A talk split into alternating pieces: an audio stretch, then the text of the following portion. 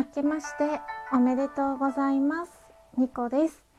ニコのニコニコラジオ略してニコラジ。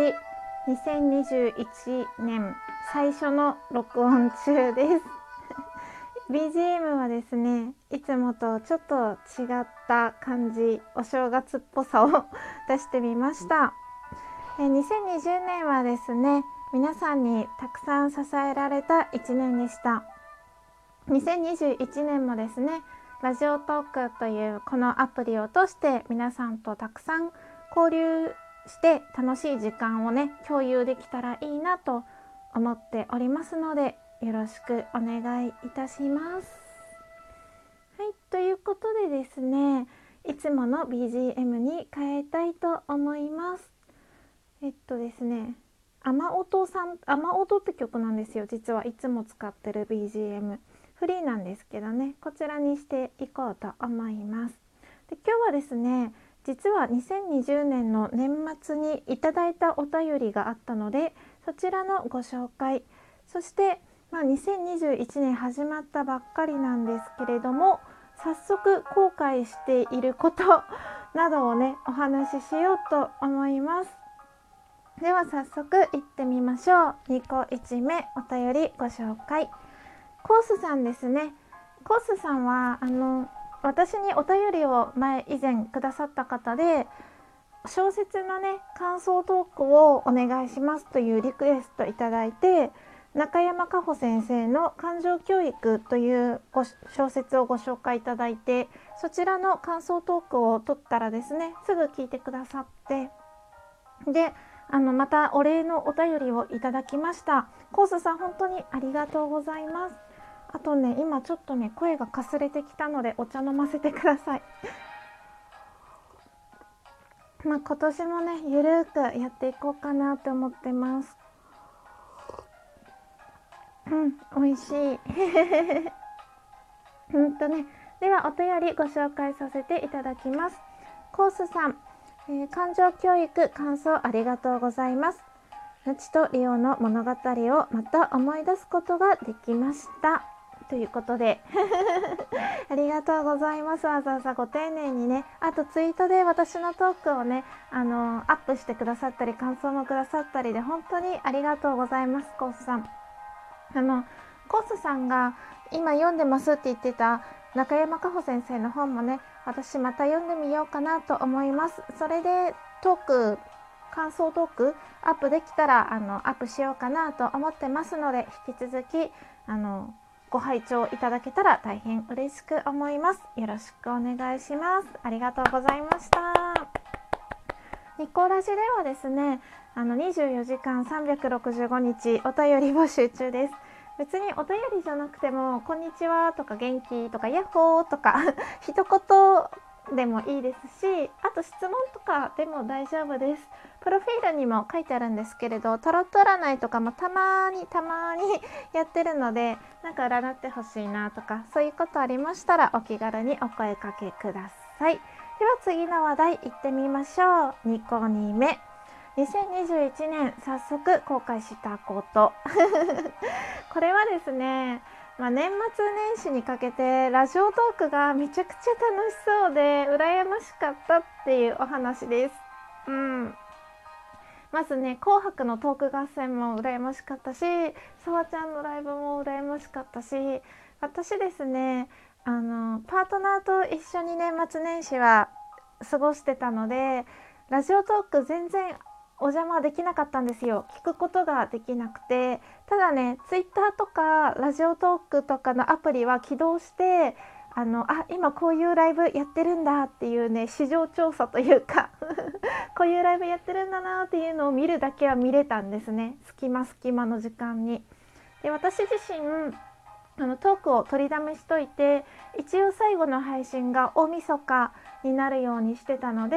まあ、そのトークがアップできたらね自分のトークがあの予約配信でアップできてるのを確認したらツイートとかもこそこそねやってたんですけれどもまあそれでもねみんなが盛り上がってるライブとかに行けないのは本当に悔しくて本当に残念でした。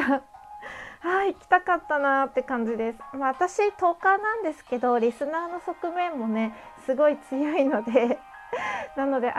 あってちょっとねしょんぼりした年末年始でしたね。もちろんねあの夫婦になって初めての年越しだったのでプライベートはプライベートで楽しく過ごすことができたんですけれども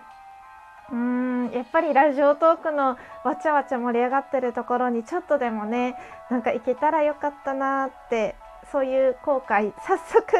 2021年の後悔がやってきたっていうお話ですあとツイートもねちょこちょこ見てはいたんですけどやっぱりね34日ツイートあうんと部分部分でしか見れなくて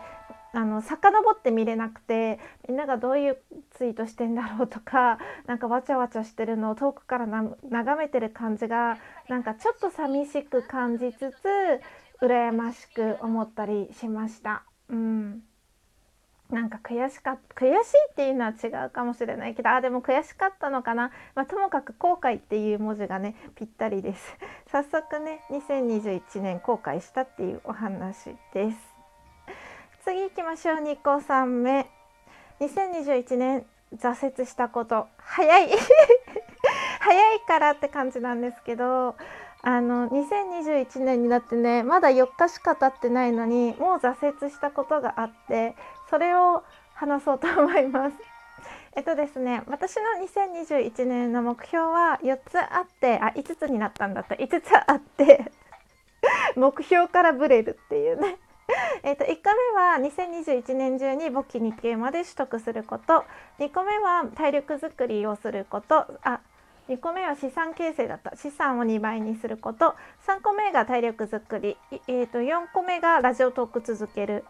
順番が2020年に言った順番と順不動になってるかもしれないんですけどまあお付き合いください。で5番目があの手料理頑張るっていうねお弁当作りとか頑張りたい。では5つの目標を掲げたんですね。でじゃあその目標を達成するための具体的な行動をは何をするべきなのかっていうトークもアップしたんですよ。でそこでねあの武器2級取得のために毎日10分あの勉強するっていう目標を掲げたんですけれどもまあねこの4日間何もしてない ただひたすらねなんかパートナーの実家にお邪魔したりとか私の部屋でだらってしたり初詣に行ったりとか充実はしてたんですけど勉強はしてないということで掲げた目標の具体的な行動は全く今できていない状態です。ただその他ですねあの4つの目標の具体的行動、まあ、体力づくりのために毎日1分間だけプランクをするこれは今のところ達成できてます。うん、と、まあ、手料理を頑張るもねあの外食、まあ、コロナの影響もあってあるし、まあ、なんかそんなにお正月から外食したいって気分にもならないので手料理もまあ普通にできてますがまあ、明日からね会社なんですけれどもお弁当は作ってないです。でもまあ手料理はできてるかなって感じですね。あとラジオトークを続けるもまああの今日もね早速ライブしてでライブ始めが1月3日だったかな。1月3日にライブしてで今日もライブしてで今日トークとっていい感じだと思ってます。資産形成の方はまだ何もしてない感じです。はい。こんな感じでした。でね1月3日の年明けライブもねあのいつも通りゆるっとあの夕飯作りながらしたんですけれども皆さん来ていただいて本当にありがとうございました。今日もねあの突然お昼にやったんですけど結構皆さん来てくださってねあのパソコン買い替えたい相談とかしてたんですけどそういうのもね答えてくれてとても嬉しかったです。もうちょっと時間があるので2個3目いってみましょう。2個3目。えー、2020年から2021年の年末年始何をしてたのかっていうお話です。これは本当に自分のブログ的な内容になってきます。まあですねいろいろしてたんですよライブでも言ったんですけれども名字が変わったのでそちらの手続き関係が結構大変だったかなって感じですね。まああのいろいろね名前を変えないといけないマイナンバーカードとか免許証とかあと銀行関係ですね。あと郵便局に行ったりそういう指名変更の手続き。あと冬服を買いかし買い足しましたね。だいなんかセールになって安くなってたので、まあ、年末に冬服買い足したのとあとまあ年賀状書いたのと大掃除もちゃんとしました。自分のお部屋なのにねパートナーも手伝ってくれて結構本格的な大掃除をしましたもともとそんなに物がない部屋なんですけれどもそれでもやっぱりね年末にあもうこれいらないな捨てようって言ってもっとねあの物を減らすことができたので良かったなって思います。で年明けはあのパートナーの実家にお邪魔しておせち料理をいただいたりご挨拶をしたりで2日目ぐらいにね初詣に行ってきて、まあ、あの神様にね今年もよろしくお願いしますっていうお祈りというかお参りをしてきました。そんな感じで結構ねあの慌ただしい年末年始だったな用事を済ませるのにいっぱいいっぱいだった年末年始だったなっていう感じです。振り返った時にねどんな風に思うのかなってちょっと不思議というか未来の自分は今年の年末年始どう振り返るのかなっていう感じ。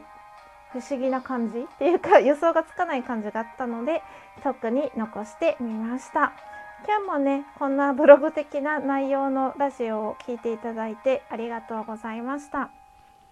明日も皆様にとって良い一日でありますように仕事始めお疲れ様です。頑張りましょう。ではまた次回ニコでした。